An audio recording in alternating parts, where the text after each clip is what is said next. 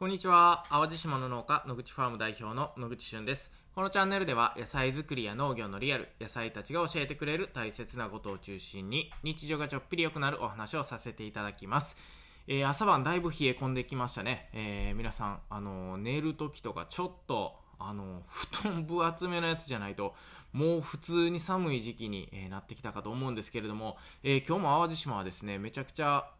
青空で、えーしかもまあこういう日はね朝気温が下がるということであの野菜たちもね、えーこういうめっちゃ晴れた日は朝びしょびしょになってるぐらいね四つ湯が降りているんですね。四つ湯四つ湯ってこう都会にいてたらあんまりこう実感することもないかもしれないんですけど、あのまあ、田舎とかねこの自然がたくさんあるところにいてるとね本当にもう朝もうありとあらゆるものが、えーびしょびしょになってると、まあ、車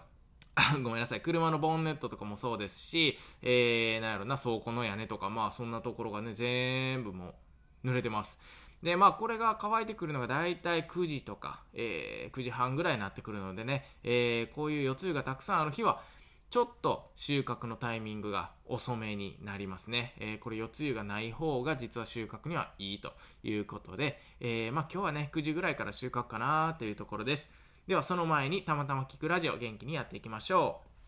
う。はい、えー今日のテーマはですね、インターン生に聞いてみた野口ファームに来て、えー驚いたことっていうお話なんですけど、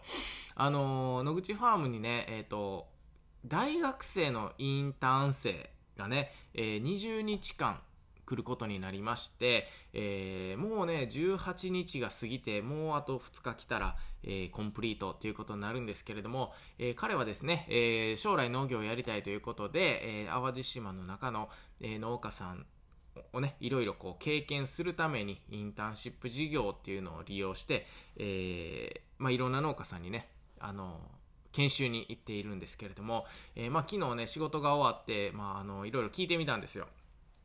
えーまず野口ファームに来てどんなところが驚きやったのと、まあ、他の農家さんとの違いとかね自分が思っていた農業と、えーこんなところが違ったっていうのを聞いてみたら、えーまあ、僕が印象的に残っているのはまず野口ファームの植え方。でどんな植え方かっていうとこう畝って皆さん分かります？畝。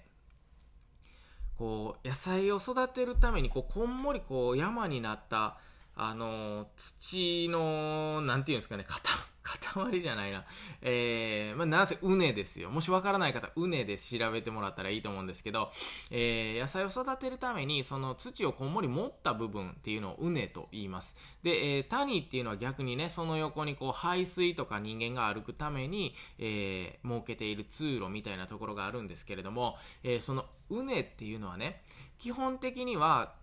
基本的にはですよ、まあ、どの野菜農家さん見ても一つの野菜しか育てていないっていうのが結構当たり前というかあまあノーマル仕様なんですね、えーもっと言えばあのこの一区画っていう一区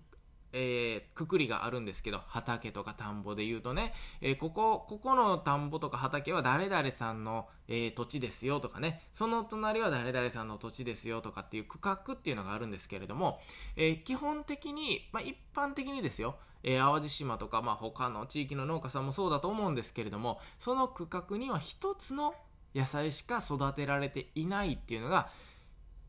まあ、かなりよく見る光景だなと思うんです。で、えー彼はですね、インターン生の彼はですね、えー野口ファームの、えー畝の中にいろんな野菜が育てられていると。一区画の畑とかじゃなくてもうすでにこの一個の畝の中にもたくさんの野菜が育てられていることに、えー衝撃を受けましたと、えー昨日言っててですねあなるほどなとあ、まあ、確かに他の農家さんでこんなことしないよなっていう話をしたんですけれどもあのーそれこそですね一区画の中にそれこそ10種類ぐらいの野菜育ててますしね。一つの畝に、えーレタスとかでいうと8種類のレタスが植えられていたりとか。いや本当にね僕らの農業って確かによくよく考えるともうむちゃくちゃ手間のかかることをしてるんやなって、えー昨日思ったんですね。でまあなぜこんなことをしているかっていうと、えーもちろん個人のお客さんの定期便とかにね、えー、たくさんお野菜をお届けしてますし、えー、八百屋さんとか飲食店さんとか、毎週これぐらいの量っていうのをお届けしているんですけれども、えー、細かく細かく少しずつずらして、それこそ1日単位でずらして植えることで、えー、一番美味しい日がね、すごく分散するじゃないですか。なんかわかりますか？えー、例えば、じゃあまあレタスとしたら3日おきとかに植えていくとね、3日おきに美味しいレタスができてくるんですよ。例えば、1週間おきに植えていくと、1週間おきに美味しい野菜が植え、できてくると。まあ、単純にこういう計算が成り立つんであれば、えー、3日おきとか1日おきで植えた方が、常に毎日美味しい野菜が収穫できるっていうのがなんかイメージつきますか？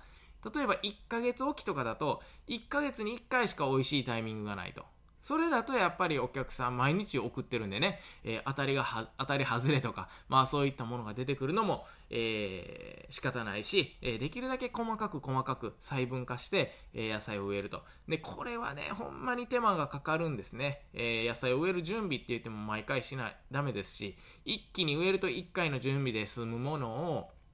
まあそれを10回に分けたらね、同じ準備と片付けを10回せなあかんと。まあそういうのは結構手間がかかるんですけれども、確かに彼が言うように、えー、一畝にこんなにたくさんあの野菜があるっていうのは珍しいし、まあ逆にね、それが僕らの強みになっているのかなと、えー、思ったりしています。で、あと他にね、彼が言ってたのは水やり。ね、水やりって難しいって言ってるんですよね。えー、まあ確かにね、これ水やりっていうのは本当に難しいんですよ。野菜って種をまいたらええっていうもんではなくてね、まあもちろん僕、野菜っていうか農業する前はそんなもんかなと思ってましたけれども、野菜って種をまいて水やったらほんでええっていうわけではなくて、そう、まあ、厳密に言うとその水の量とかかけ方とか、まあそれによってね、発芽をす、発芽するかしないかみたいなところもめちゃくちゃ左右されるんですね。まあなので水やりっていうのが本当に大切なあのスキルになってきます。めちゃめちゃ初歩的なスキルなんだけど本当に大切、えー、これを習得するにはねほんな毎回毎回この意識的にあの均等に水がやられているかなとかね、えー、そもそも水やる前に、えー、今土の中の状態ってどんな感じやろとか水分たくさん含んでいるのかそれとも乾いているのかっていうのをね土の中のことを想像しながらやっぱり、え作業を進める必要があって、えまあ、こういったところがねやっぱりまだまだ20日とか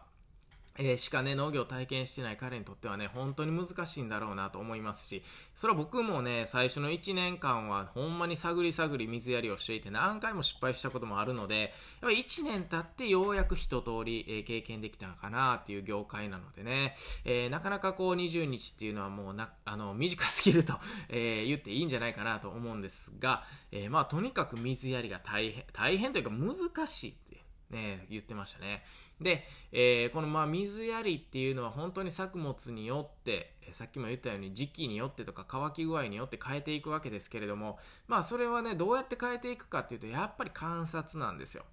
観察。自分があの水やりした後、野菜がどんな風に動いているのかとか、あとは、その水やる前にね、えー、どんな風に、えー、土が乾いていて、これぐらい水やったらこれぐらい湿るだろうなっていうのをまず予想してから水やりして、で、自分の水やりの量の感覚と実際目で見た感覚ってどれぐらい違うんだろう。まあ、こういったところまでね、えー、まあ、準備もして、えー、予想もできて、結果も検証して、こういうのを毎日毎日続けていると、まあ、かなり上達するんじゃないかなと思います。まあ、なので、水やり大変ですけれども、これ農家が水やりのスキル持ってなかったら本当に一大事なので、えー、ぜひぜひ彼にもね、習得してもらいたいなと思っております。で、最後に、まあ、あの、昨日、まあ、いろいろ聞いてた中でね、あの、嬉しいことも言ってくれてね、あの、他に驚いたことないの？って聞いたらね、えー、なんすかね？で、まあ結構絞り出して出てきた言葉がね、えー、皆さんが優しいと。もうね、あの、作業じゃなくていいよとか言ってたらね、あの、野口ファームのみんなが優しいと。まあ、それに驚きましたということで、いや、本当にね、あの、僕らやっぱり野菜を育てている身としてはね、あの、こう、チームがギスギスしてたりすると、本当に野菜に影響を与えるんですよね。やっぱり一人が、あの、すごくこう、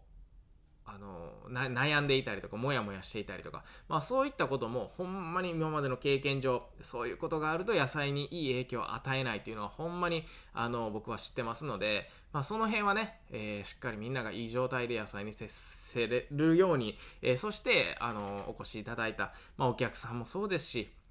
まあ、インターン生もそうだけど、まあ、いい状態でね、えー、人とも接すると。まあ、あの、僕たちの周りには野菜とか人っていう生き物がたくさんいるので、えー、何かしらね、自分たちのいい状態、悪い状態、すべて伝えてしまうというか、伝わってしまうので、えー、それがね、またお客さんに届いた時にその野菜を通してね、僕たちの思いみたいなのも伝わるっていうことであれば、まあまあ、あの、いい状態でね、えー、みんなが作業できるようにっていうのは心がけているので、そのインターン生がみんなが優しいってね、言ってくれた時は結構嬉しかったです。ということでえ、今日はですね、えー、野口ファームのインターン生に聞いてみた、えー、驚いたこと